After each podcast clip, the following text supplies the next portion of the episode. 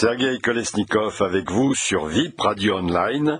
Voici le billet numéro 20 du 3 décembre 23 de la chute de Zelensky au déclin de l'Union européenne. Alors ce que nous réserve cette fin d'année 2023, c'est un Noël sous tension. À peine les États-Unis songent-ils à se désengager de la guerre en Ukraine, présidentielle de novembre 24 oblige, et avant même qu'ils n'aillent exporter d'autres conflits en mer de Chine, voilà que nous assistons au retour des combats israélo-palestiniens avec l'attaque terroriste surprise et horrible du Hamas le 7 octobre dernier. Les médias mainstream mettent aussitôt de l'huile sur le feu pour faire vivre leur business en parlant de risque d'extension du conflit, euh, tout comme ils avaient, ils avaient évoqué le spectre d'une troisième guerre mondiale à propos de l'Ukraine, une guerre dont ils ne parlent plus, curieusement. Or, après l'échec total de la contre-offensive de Kiev, débutée le 4 juin, l'armée russe a entrepris une série de contre-attaques importantes depuis le 10 octobre en direction de Kupiansk et de Zaporizhia, mais surtout d'Avdiivka. Euh, d'après la propagande de l'Institute for the Study of War, créé par les faucons de l'inénarrable famille Kagan, qui pousse ouvertement l'Europe à s'engager activement dans la guerre, les Russes subiraient de grosses pertes et d'importants revers. Évidemment, ces propos sont exprimés en novlangue orwellienne, qui, une fois traduit, signifie tout simplement l'encerclement progressif et l'étouffement des forces otano-ukrainiennes. Effectivement, nous vivons en direct depuis l'automne euh, la chute de l'ancien comédien Zelensky, devenu président de l'Ukraine en avril 2019. Au sommet de l'OTAN des 11 et 12 juillet dernier, habitué à crier fort pour obtenir de l'aide et habitué à se faire applaudir, à tout rompre, il s'en était pris à ses alliés occidentaux les accusant de faire traîner l'entrée de l'Ukraine dans l'OTAN. Mais cette fois, on a pu assister à un tournant dans la diplomatie occidentale. Non seulement Zelensky s'est heurté au refus de Washington, mais il a dû repartir affaibli et les mains vides, sauf de vagues promesses. Sans doute a-t-il senti que le vent avait tourné et peut-être même a-t-il compris alors que l'Occident s'était joué de lui. Le conseiller à la sécurité nationale de la Maison Blanche, Jake Sullivan, lui ayant, lui ayant fait remarquer qu'il pouvait aussi apprendre à dire merci pour les dizaines de milliards de dollars d'aide et les milliers de tonnes de matériel militaire reçus tout comme le secrétaire à la défense britannique Ben Wallace, qui lui faisait remarquer que le Royaume-Uni n'était pas un livreur commercial comme Amazon. De retour à Kiev, Zelensky, hors de lui, se répandra sur les réseaux sociaux en une interminable séance de Sherodiakoyo. Merci beaucoup en ukrainien pour son Ukraine dévastée. Oh, il avait certes de quoi se plaindre amèrement le président euh, ukrainien. Si les États-Unis et l'Europe lui ont effectivement apporté une aide substantielle, en revanche, c'est bien son pays, et non pas l'Occident, qui est à présent complètement détruit, déserté par une émigration massive. C'est son pays dont les cimetières regorgent de 500 000 combattants morts pour rien. Ah oui, mais totalement coincé entre l'Occident, qui se sert cyniquement de lui pour affaiblir la Russie, et ses chers amis néo-nazis qui lui interdisent toute négociation, il voit qu'il a tout perdu, alors même que l'offensive russe vient à peine de commencer. Le temps joue pour Moscou, clairement. L'armée ukrainienne finit de se disloquer, et l'artillerie russe détruit méthodiquement toutes les armes nouvelles apportées par l'OTAN. Ensuite, les États-Unis entrent en campagne présidentielle et les citoyens américains ne veulent plus payer pour une guerre dans laquelle ils ne se sentent pas concernés. Enfin, l'Europe entre en crise économique à cause de cette guerre, justement, et la montée de l'inflation est visible à tous, surtout les factures de gaz. Tout ça fait vaciller les rêves bisounours de l'Europe. L'Occident n'a plus de munitions à offrir à l'Ukraine et ne veut pas non plus provoquer de dérapage risquant de mener tout droit à une troisième guerre mondiale. Alors que le complexe militaro-industriel russe, lui, est monté en puissance, produisant en un mois plus d'obus que durant toute l'année 2022. Du coup, depuis euh, l'échec total de la contre-offensive de Kiev, démarrée le 4 juin, les choses, les choses s'accélèrent brutalement sur le front diplomatique et les Américains commencent à imputer à Kiev son impuissance et à lui reprocher des erreurs stratégiques dans la conduite de la guerre, alors que, en fait, ce sont eux qui la conduisent en sous-main. À l'ONU, le 19 septembre 2023, le pauvre Zelensky, venu chercher à nouveau des finances et des armes, perd les pédales devant une salle à moitié vide. La télévision ukrainienne, elle, montrera une salle pleine, mais avec d'anciennes images montrant le leader ukrainien lui-même assis parmi les assistants. Une sacrée bourde. Zelensky déclare carrément que la Russie veut utiliser l'Ukraine contre l'Occident et détruire sa civilisation fondée sur le droit. C'est-à-dire un renversement total de la vérité, mais bon, on est toujours dans, dans le novlangue, la novlangue. Il va même critiquer le droit pour la Russie d'exercer son veto au Conseil de sécurité. Ce à quoi Lavrov répondra calmement qu'il s'agit d'un droit légitime. Il critique même la Pologne, accusée d'être pro-russe. Il fallait le faire.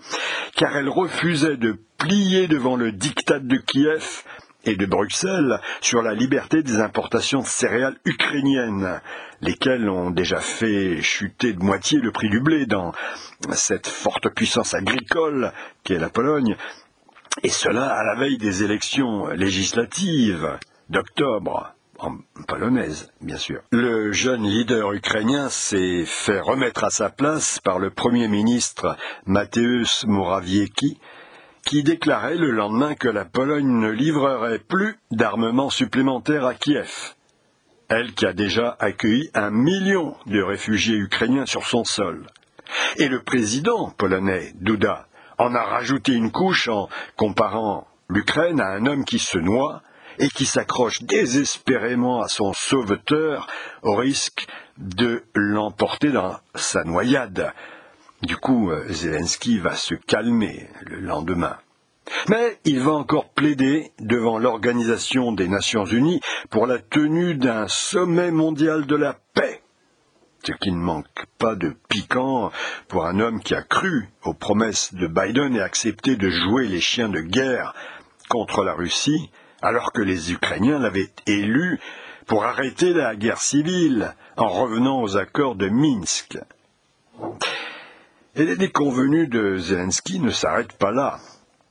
Ce même 19 euh, septembre 2023, le New York Times publie un article qui explique que les bombardements du 6 septembre sur le marché de Konstantinovka, effectués pendant la visite d'Anthony Blinken, était bel et bien ukrainien et non russe, effectué avec un missile Buk, comme celui que Kiev avait utilisé pour détruire le MH17 en 2014. Nous signe que les États-Unis, qui entrent dans la campagne présidentielle, cherchent à se désengager du conflit et à faire porter la responsabilité de la défaite sur Kiev. Le chef de file des républicains américains, Kevin Kevin McCarthy demande ouvertement à Zelensky des comptes sur les sommes américaines qu'il a reçues. Néanmoins, le leader ukrainien poursuivra sa tournée par une visite surprise au Canada chez son ami Justin Trudeau, où il est euh, d'ailleurs hué dehors par la foule, mais il récolte encore 650 millions de dollars et des promesses en armement. Hélas pour lui, un couac monumental viendra émailler cette visite lorsque Zelensky et Trudeau apparaissent ensemble au Parlement canadien lors d'une ovation faite pour un ancien SS ukrainien de la 14e division galicienne, réfugié comme des milliers d'autres fascistes après 1945 au Canada. Et puis les avanies s'enchaînent. Le premier octobre, le Congrès américain suspend l'aide financière des États-Unis à l'Ukraine. Alors qu'aux législatives de Slovaquie, Robert Fico, ou Fico, Fico, l'emporte, renforçant le camp des pro-Poutine avec le Hongrois Viktor Orban, lequel Orban ira rencontrer Poutine le 17 octobre 23 au troisième forum des routes de la soie organisé à Pékin par Xi Jinping. Alors lorsque le Hamas attaque Israël, euh, Zelensky a voulu se rendre à Jérusalem pour essayer de, rester un peu dans l'actualité, mais on lui répondit que c'était pas le bon moment. Bah, il faut dire qu'un juif soutenu par des néo-nazis, c'est pas une très bonne image pour Israël. Et mi-octobre, c'est l'offensive de l'armée de Poutine qui démarre dans un déluge de feu l'ours russe s'est mis en marche pour reprendre Novorossiya. La ville d'Adievka est en voie d'encerclement, ça promet un nouveau Mariupol, mais ça ouvre aussi la voie libre euh, pour aller plus loin et menacer Kiev. Les bataillons néo-nazis de Kiev euh, jouent leur rôle en obligeant les soldats ukrainiens à se battre, bah, ils n'en ont vraiment plus envie, ou alors à être abattus dans le dos. Pendant ce temps-là, le 3 octobre, le speaker du Congrès Kevin McCarthy, quand même le troisième personnage de l'État, avait été destitué par une fronde de l'aile droite des républicains qui s'est alliée aux démocrates. Et le résultat, sans speaker, le Congrès US se retrouve bloqué pendant trois semaines jusqu'à l'élection le 25 octobre du Trumpiste Mike Johnson. Et voici donc que le 7 octobre, le Hamas attaque Israël. Du coup, la Maison Blanche commence à tarir le fleuve des dollars partant pour Kiev, décidément un puits sans fond, pour le réorienter vers la défense d'Israël, d'autant plus qu'on commence à comprendre à Washington qu'une partie de l'armement destiné à Zelensky se retrouve sur les marchés noirs, au Maghreb, dans le Caucase, au Sahel, notamment les missiles anti-chars, et que cela alimente le terrorisme et la criminalité. C'est ce qu'avait déjà pressenti Jürgen Stock, le patron d'Interpol, qui l'avait déclaré à Paris, devant l'association de la presse anglo-américaine, voici plus d'un an déjà. Bref, ça sent la fin de partie pour le leader ukrainien, car sans financement, Kiev est hors course. Récemment, Giorgia Meloni, euh, l'italienne, piégée au téléphone le 2 novembre 23, euh, ne sachant pas qu'elle était écoutée, s'était penchée en disant que le conflit pouvait durer encore longtemps et qu'il fallait trouver une issue honorable. C'est-à-dire qu'en fait, elle, elle, disait clairement qu'en Europe, la lassitude gagnait et que plus personne ne croyait aux chances de Kiev. Bon, ça fait un scandale en Italie. Effectivement, euh, comment Zelensky va-t-il maintenant présenter à son peuple le bilan Hein, la perte du quart de l'Ukraine, la destruction du pays, la mort inutile d'un demi-million d'Ukrainiens, alors qu'il avait refusé les propositions bien plus intéressantes pour lui de Poutine en mars 22 à Istanbul. Il avait refusé parce que les Américains lui disaient de refuser, c'est-à-dire lui ordonnaient de refuser, eux qui le contrôlent et qui le financent. Alors certes, il a fait passer un décret interdisant toute négociation avec la Russie tant que Poutine serait au pouvoir, mais les Ukrainiens ne sont pas idiots. Dans leur entourage, les décès s'accumulent, les jeunes se cachent pour échapper aux sergents recruteurs, lesquels sont contraints de capturer dans la rue des, jeunes, des hommes déjà âgés pour les emmener au front, où ils ont une expérience de vie de quatre heures, et ils ne croient plus, les Ukrainiens, à la propagande de Kiev, pas plus que les Allemands ne croyaient à celle de Goebbels à la fin du régime de Hitler. Même la presse officielle et l'armée ukrainienne commencent à critiquer Zelensky, c'est dire. Du coup, une vague lueur de lucidité commence à se frayer un chemin chez nos brillantes élites gouvernementales.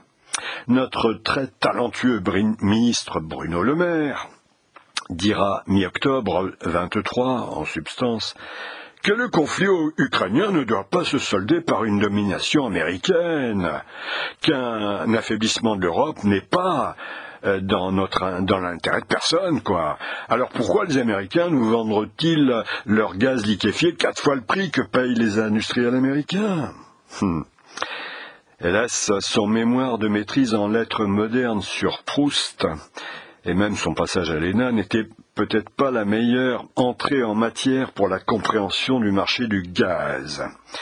C'est à se demander d'ailleurs si Olaf Scholz, Emmanuel Macron ou Ursula von der Leyen ont réellement bénéficié durant leur formation scolaire de cours de géographie humaine, tant ils pensaient qu'il était facile d'abandonner le gaz russe.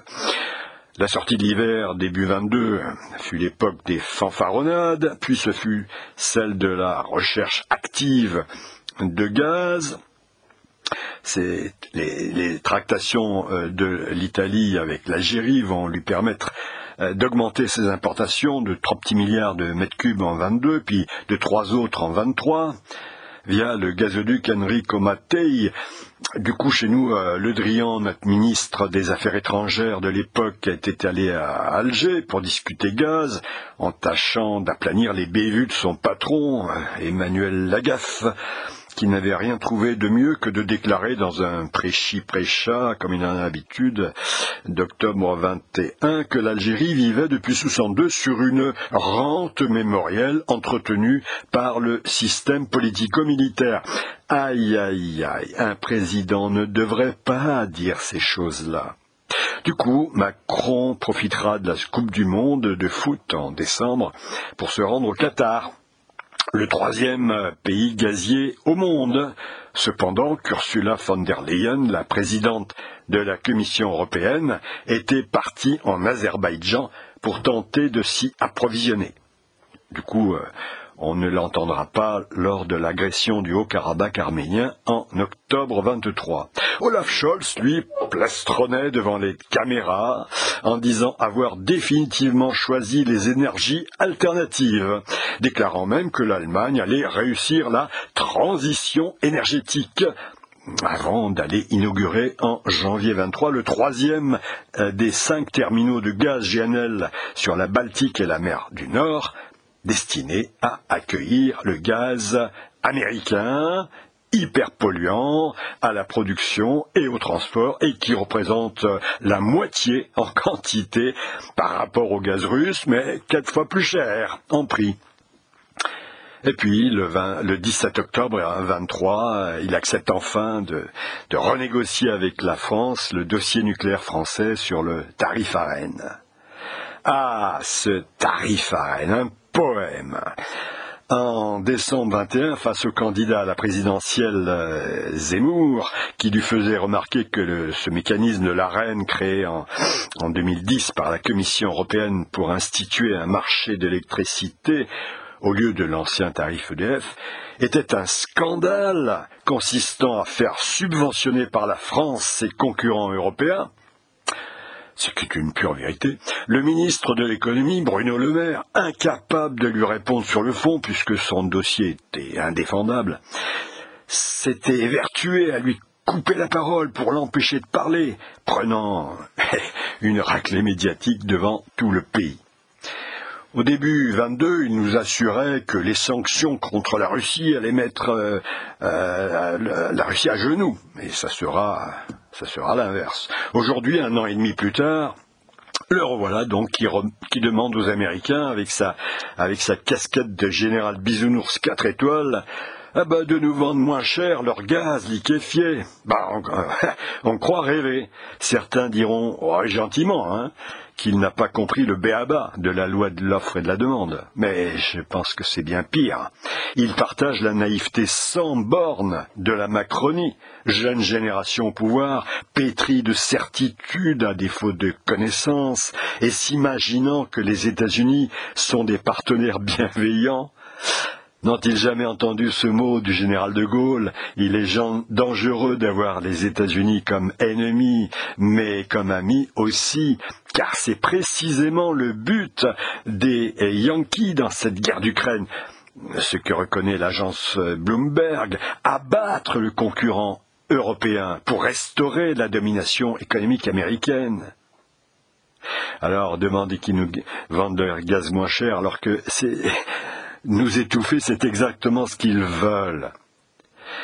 Alors ils, ont effectivement réussi euh, à étouffer, à ruiner l'Allemagne, en casser la puissance française, et ils s'attaquent maintenant euh, aux concurrents japonais, en essayant de le forcer à ne plus importer de gaz ni de pétrole russe. Bref, euh, en géopolitique, le maire est à peu près nul. Mais il n'est pas un cas isolé, ni en France ni en Europe, hélas. Olaf Scholz était en 1987 un jeune et hirsute vice-président de l'Union internationale de la jeunesse socialiste qui dénonçait l'installation des missiles de moyenne portée sur le sol de la RFA et appelait à sortir de l'OTAN. À présent, pour y rester dans l'OTAN, il est prêt à avaler toutes les couleuvres de l'oncle Sam. Il n'a pas pipé mot lorsque Biden a fait exploser les gazoducs Nord Stream en septembre 22, qui approvisionnait son pays en énergie peu chère, lui permettant d'être compétitif. Il ne voit pas que son pays s'enfonce dans les problèmes d'immigration, d'insécurité, de désindustrialisation, de perte du pouvoir d'achat, que les infrastructures et les services publics allemands sont dans un état lamentable, ce qui fait monter les extrêmes, des Linke à gauche et Alternative für Deutschland à droite, qui exigent tous deux l'arrêt de l'aide à l'Ukraine, parce que eux sont capables de faire le lien entre les deux problèmes. Par contre, euh, il a mis en route un gigantesque plan de 100 milliards d'euros pour le réarmement de l'armée allemande.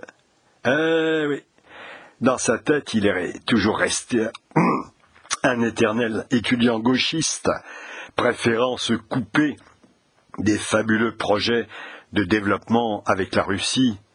La Russie, puissance pacifique, contrairement à l'URSS, c'est là le drame, l'incompréhension, la bêtise fondamentale des Yankees. La Russie est une puissance pacifique et respectueuse du droit international. Je vous renvoie à mon audio-blog précédent, parce que là c'est évidemment euh, euh, quelque chose sur lequel les médias sont vraiment infects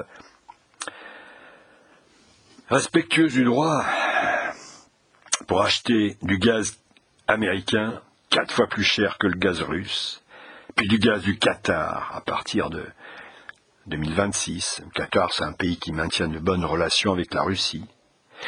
Et servir les Yankees qui ont mis le feu au Proche-Orient avec George W. Bush et Obama. Irait-il jusqu'à les accompagner demain dans leurs folles aventures en mer de Chine? Ses copains écolos et gauchistes, antinucléaires, sont curieusement devenus bellicistes. En août 23, Scholz déclare que l'économie du pays est florissante sur la voie de la neutralité énergétique, alors que l'industrie allemande, sinistrée, délocalise aux États-Unis pour profiter des faibles prix du gaz. Ah, Scholz est encore un disciple de foudre béni, voire Tintin au Tibet, mettre toute catégorie de la lévitation hors du réel. Hélas, on est loin de l'Allemagne de Gerhard Schröder ou de celle d'Angela Merkel, mais très proche par contre de la folie des dirigeants français. En effet, en France, l'équipe présidentielle n'est pas mal non plus. Son chef décrypte stupidement la guerre d'Ukraine comme une guerre coloniale, Alors lui, c'est pas seulement la géographie, mais l'histoire qu'il ne connaît pas. Le 3 septembre 23 encore, il déclare par téléphone à Zelensky vouloir soutenir Kiev dans la durée. Notre président avale, hélas, la propagande de Kiev sans sourciller. Tout comme son cabinet des affaires étrangères, il n'aura jamais rien compris au dossier ukrainien. Repéré par les Yankees comme personnalité à potentiel, il a, comme tant d'autres, 500 euh, futurs décideurs français, effectué un passage à la French American Foundation dans le cadre du programme Young Leaders destiné à former une jeune élite pro-atlantiste. Comme l'écrit si bien Jean-Michel Quatrepoint, en évoquant le rôle des banques d'affaires dans le monde diplomatique de novembre 2016, je cite, La mondialisation a transformé les missionnaires en mercenaires. Fin de citation. La vente de la branche d'Alstom produisant des turbines nucléaires à General Electric en 2015 en est un bon exemple à l'époque où Macron était ministre de l'économie de François Hollande. Aujourd'hui, nombre de Français en sont à se priver de nourriture, à se priver de chauffage. Ils sont minés par la précarité, l'insécurité, l'inflation. Ils souffrent des guerres intestines entre narcotrafiquants dans nos banlieues, alors que le banditisme, le terrorisme et la violence se répandent en fait partout dans le pays profond. Mais la classe politique au pouvoir ne s'émeut de rien ni des gilets jaunes, ni des émeutes, ni des égorgements de professeurs, ni des Françaises résignées à porter le voile ou des vêtements amples dans la rue pour ne pas trop se faire remarquer, notamment dans le métro, hein, pour passer inaperçu. Ah non, rien ne peut entamer la, sa certitude d'avoir raison à cette classe politique macronienne, elle qui encourage l'immigration, et rêve assise sur ses tapis volants mondialistes. On pourrait chanter sur l'aide de Bob Dylan. Combien de temps faut-il aux bisounours européens avant que d'ouvrir les yeux? Écoute mon ami, la réponse vient le 9 juin aux élections européennes de 2024. Eh oui, que ce soit Scholz, Macron ou von der Leyen, ils sont tous drogués à l'atlantisme et travaillent objectivement sans en avoir vraiment conscience pour les intérêts de l'Amérique et la ruine de l'Union européenne. Ils méprisent le peuple à l'image des pseudo-intellos médiatisés qui les soutiennent eh oui, parce que on n'invite pas des experts à la télé, c'est l'inverse. C'est un passage à la télé qui vous nomme expert. Et ce mépris s'affiche derrière le vocable de populisme. Mais aujourd'hui, il ne peut plus masquer la montée d'une coupure béante dans tous les pays de l'Union entre les souverainistes tenant du réalisme et les mondialistes tenant d'une nouvelle utopie post-communiste celle du New Age. Hello Bruxelles, m'entendez-vous? Vous vous dirigez tout droit vers le triangle des Bermudes. Ici Ursula Tango Charlie, je ne vous entends plus très bien. Eh oui, seul dans sa tour d'ivoire, reliée à Washington mais coupée des peuples européens, Ursula von der Leyen pontifie tranquillement. Dans son dernier discours sur l'état de l'Union le 13 septembre 2023 prononcé à Strasbourg, au Parlement européen est sobrement intitulé Répondre à l'appel de l'histoire. Son discours atteint des sommets en matière de langue de bois, de phrases creuses et de perspectives délirantes, dignes de l'ancienne URSS, ce monstre bureaucratique auquel l'Union européenne ressemble décidément de plus en plus. Se félicitant du cap mis sur une Europe verte, voir son fameux Green Deal affiché à 800 milliards d'euros. Pour atteindre la neutralité carbone en 2050, se glorifiant de pouvoir être plus indépendant sur le plan de l'énergie, des puces électroniques ou des matières premières, on se demande où est-ce qu'elle va franchement chercher tout ça, heureuse de soutenir l'Ukraine qui a fait, je cite, de grandes avancées sur la voie de son adhésion à l'UE, pas beau ça.